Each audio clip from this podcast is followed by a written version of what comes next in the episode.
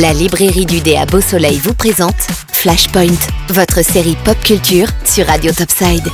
Les méchants de la pop culture perdent toujours et pourtant ils nous fascinent beaucoup. Qu'est-ce qui fait un bon méchant? On vous dit tout sur cette catégorie à part tout de suite sur Radio Topside. Lex Luthor, il est chauve, il est malfaisant, mais il est intelligent. Véritable méchant par excellence, le type que vous détesteriez avoir comme patron.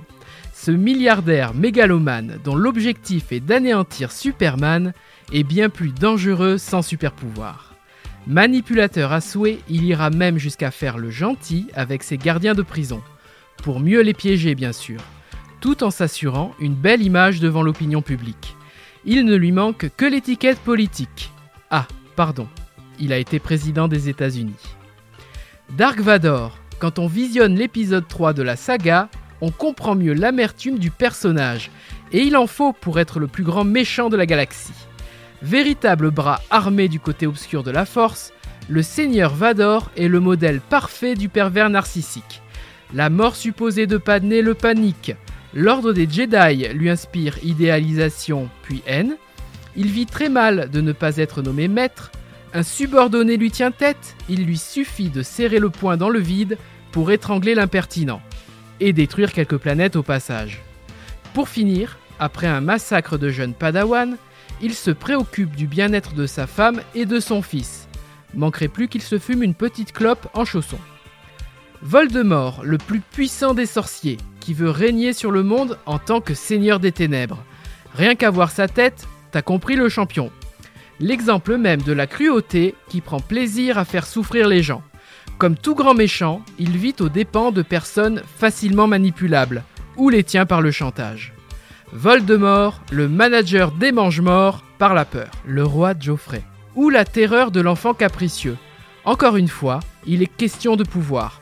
Mais un jeune adolescent peut-il régner sur le trône de fer? Bonjour les dégâts, torture de prostituée, décapitation d'un père devant sa fille, crise de colère. Certainement le méchant le plus détestable de la pop culture. Et pour finir, Maléfique, car il faut bien respecter la parité. Si l'on s'en tient à la version dessin animé, alors c'est la marraine que vous pourriez croiser aux réunions de famille. Typiquement le genre de personne à être vexée si elle n'est pas invitée. Et petite malédiction cadeau en guise de bienvenue au monde pour sa filleule. Alors, les films ont dressé un portrait bien plus contrasté du personnage, car l'enfer n'est rien face à la femme que l'on a trahie. Et on aimerait presque lui faire un gros câlin à Angelina Jolie. On a fait le tour des méchants de la pop culture.